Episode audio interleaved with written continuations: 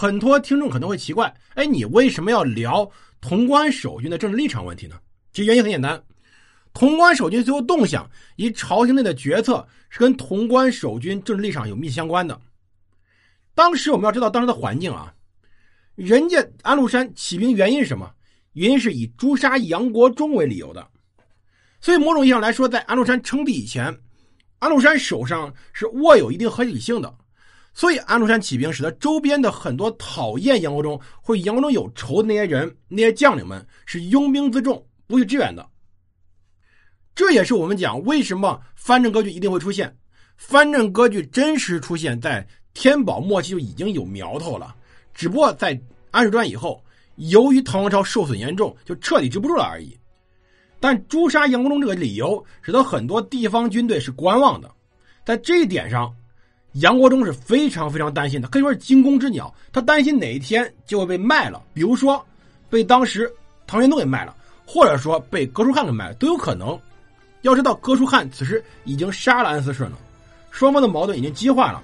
而这种矛盾激化之下，最后发生什么？我们后面来接着聊。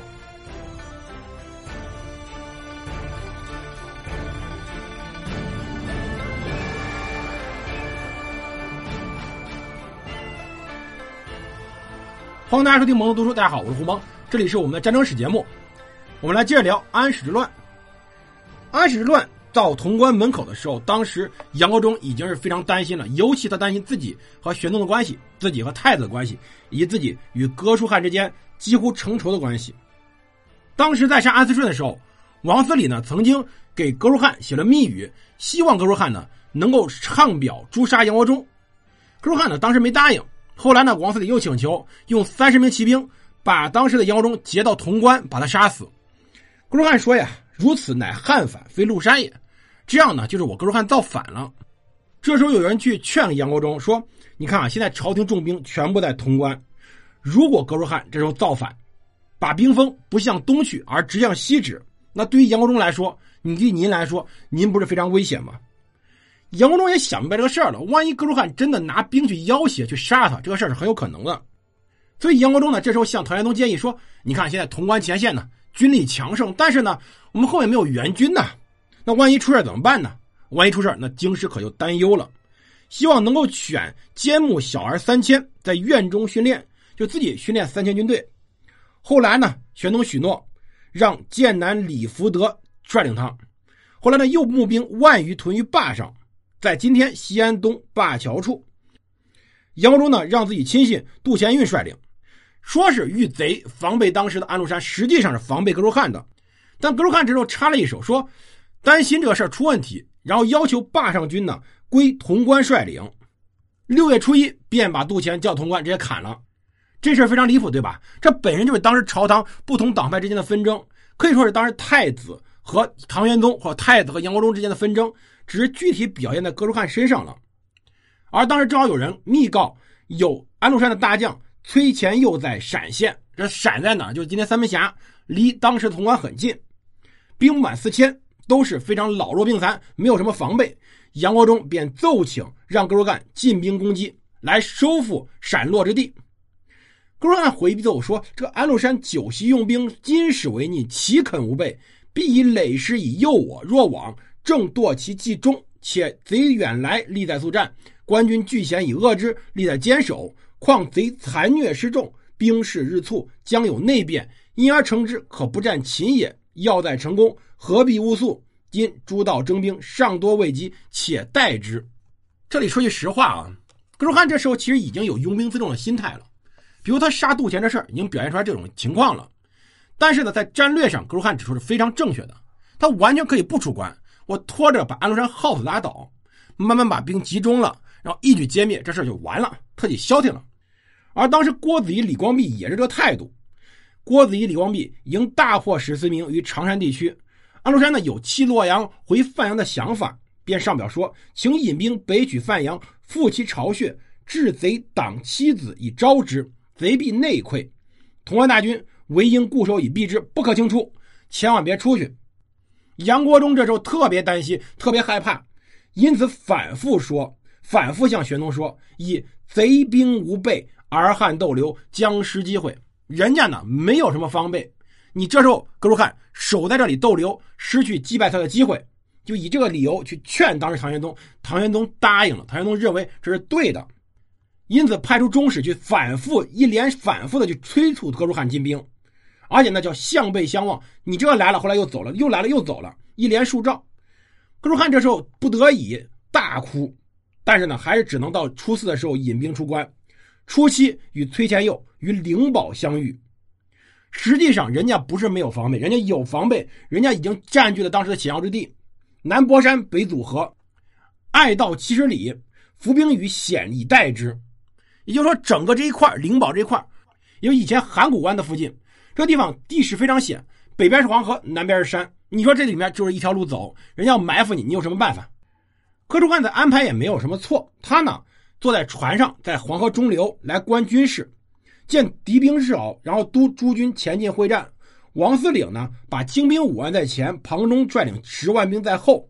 哥舒翰呢，让三万兵在河北观望，擂鼓以助战。实际上，崔乾佑的兵真的不到一万人，而且呢，非常零零散散的，看着稀稀拉拉，就没有什么准备。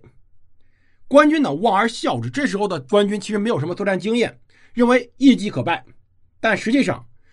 崔延佑把精兵列阵于其后，双方这交手以后，崔延佑的前锋呢偃旗一鼓开始跑了，官军没有什么防备，便开始追击。不到多久，到隘道之中，贼兵四起，用高下木石来攻击官军，杀伤甚重。人家以有备战无备，而且这个时候已经没有什么多少之分了。在这种狭窄道路上，人越多越麻烦，光踩踏事故有多少？而且这种隘道中人太多。既长满阵势，而且长兵器也无法正常使用。哥舒翰看到情况不对，就开始要求把车上裹上毡子，直接在前面冲开一条路。日过中午的时候，正好刮起东风，那崔天佑便用草车数十乘，在战车之前直接点火，用火把之前的战车给烧了。而且这时候有东风，所以烟呢直接吹到了当时哥舒翰军队这边，官军根本睁开眼，而且是造成了严重的自相残杀。这时候已经乱套了。他们以为崔乾佑率领的军队在烟幕之中，便举起弓弩来射击对方，射了一下午，把弓箭射完为止，才发现对面一个人都没有，这箭算白射了。到傍晚时候，崔乾佑率领精骑回来，然后再偷袭官军。这时候官军呢已经打了一天了，而且呢首尾是乱的。在这种情况下，在隘道之中这么多兵，十几万兵前后奔走，不需要打，自己就败了。自己就乱套了，十几万兵收拢不起来以后，那要逃回潼关去，那根本就是自相踩踏。而人本能想跑的时候，会把盔甲脱下。那有的时候呢，有的呢把甲扔到山谷里面，有的直接被挤到河里面、黄河里面被淹死。整个一晚上是箫声震天地，但实际上没多少人追他们。而这时候，崔延佑率领军队乘胜追击，后军见前军溃败，也开始自己崩溃了。河北军望见也崩溃了，哥舒翰这时候见到十几万大军是自己崩溃的，可以说这场仗历史上并没有多说，但实际上这场崤函之战，崔贤用用一万多军队直接击败了哥舒翰十几万大军，哥舒翰只能率领自己数百精骑从首阳山西渡河入关，而当时的潼关为了防止敌人进攻，实际上有三道堑壕的，都是两丈深余，从灵宝败还的军队呢。人马都堕入其中了，没有来得及拉吊桥。在这种情况下，据说是须臾而满，就是人把这个坑给填平了，而剩下人呢，就踩着这些尸体渡过了当时的华壕沟。士卒的入关者才八千余人，出去的十几万人，回来才八千多人。到初九的时候，崔乾佑进攻潼关，一举而下。此时整个潼关已经乱套了，而哥舒翰退到关西驿。准备收散卒来重新作战，但这时候又有一个问题：番将火拔归人率领数百骑围了当时的驿站，就说：“公以二十万众一战弃之，何面目复见天子？且公不见高仙芝封长清乎？请公东行。”什么意思呢？你带领二十万一战全完蛋了，你有什么面目去见唐玄宗？你想想封长清、高仙芝什么下场？请公东行，您跟着我一块去找安禄山吧。哥舒翰是不答应的，结果呢，当时的火拔贵人直接把他给绑了，绑到洛阳。到洛阳以后呢，安禄山就问：“汝常请我，今定何如？”哥舒翰说：“今天下未平，李光弼在常山，李祉在东平，卢炯在南阳。陛下留臣，时以尺书招之，不日皆下矣。”在这点上说句实话，哥舒翰没有打赢，我都不觉得怎么样。但哥舒翰在这个时候跪拜于安禄山面前，真的一点骨气都没有。安禄山呢，也确实封哥舒翰为司空同平章事，以火拔归人不忠，斩之。其实随后呢，哥舒翰没有什么用，他没有真正能够把这人招进来，他也没有什么威望，结果呢，就又把他给关起来了。安禄山这个人其实也很有意思，但这个结果非常非常严重，潼关丢了。不光潼关丢了，而且潼关连同他所附属的二十万军队丢了。可以说，防备西安就这二十万军队。杨国忠临时凑下来一两万人，屁用没有，进军也没什么用。西安城是很大的，我们要知道，西安城当时如果去防守，根本没法防守。我们在讲开封保卫战的时候说过一点，就是越大城越没法守，因为你需要足够多的人去守，但你又有足够多的人的话，你的食物又不够用，所以这些城池基本没有办法守。首都一旦被逼近，基本上很难守得下来。在历史上，首都能守下来的例子非常非常少。可以说，像后来于谦保卫北京这种情况是非常罕见的。而这次，唐玄宗要面对一样的问题了。很快，他长安城就要面临灾难。那唐玄宗会做出什么选择？而随后又会发生什么事情？我们下集接着聊。感谢收听，我们下集见。